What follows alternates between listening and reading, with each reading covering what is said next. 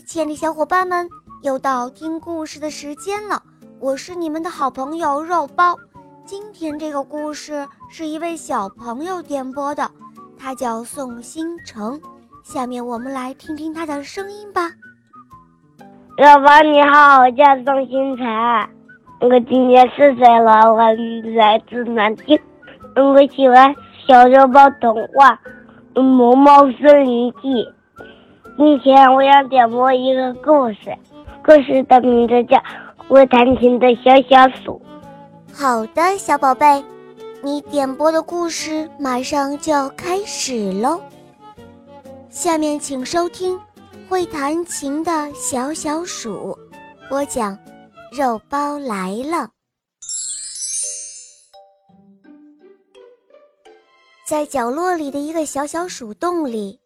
小小的老鼠趴在洞口，欣赏着优美的钢琴曲。它住在一处音乐家的厨房里。每当这音乐家在弹琴的时候，小小鼠总是要悄悄地跑出来偷听，因为啊，它太喜欢钢琴了。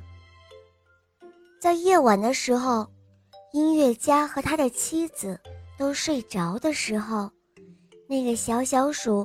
总是会跳到钢琴的上面，因为他想弹奏出曲子。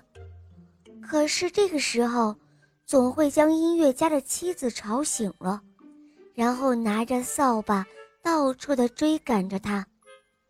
老鼠们也都嘲笑他说：“你简直就是做梦！老鼠怎么可能会成为音乐家呢？”可是小小鼠他不信。他呀，每天都会躲在角落里，跟着那音乐家学习着如何来弹钢琴。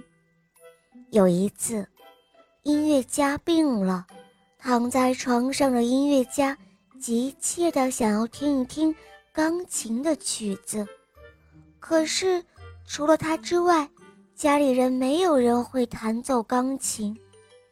音乐家的妻子非常的着急。这时候，只听到一曲美妙的钢琴曲响了起来。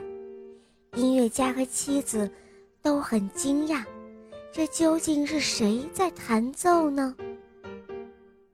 原来啊，是那只小小鼠，是它在弹奏着钢琴。它在钢琴的琴键上，一只小小的老鼠在不停地跳跃着。陶醉在自己美妙的钢琴曲中。不久之后，音乐家的病好了，他依旧弹奏着自己喜爱的钢琴。可是不一样的是，他的身边多了一只小小的老鼠。音乐家的妻子再也不会追赶小小鼠了，反而他拿出了很多很多好吃的。来招待他。很快，这个小小的老鼠就在这个小镇上出名了。大家都很惊讶，大家都惊讶地看着这只会弹钢琴的小小鼠。老鼠家族也以它为自豪。几年之后，小小鼠还得奖了呢。在得奖的时候，小小鼠他发表感言，他说：“朋友们，你们好，我很高兴今天我能够站在这个讲台上。我想告诉大家的是，没有不能做的事情，只有你不努力做的事情。因为我努力了，所以我成功了。在这里。”我要特别感谢那位音乐家先生，是他让我知道了钢琴美妙的乐曲，是他让我听到了很多很多好听的钢琴乐。所以在这里，我感谢音乐家先生，还有他的太太，是他们给了我机会，让我学习了钢琴。谢谢你们，谢谢大家。哦。说的真是太好了，小小鼠，我们为你感到骄傲。我们为你感到骄傲。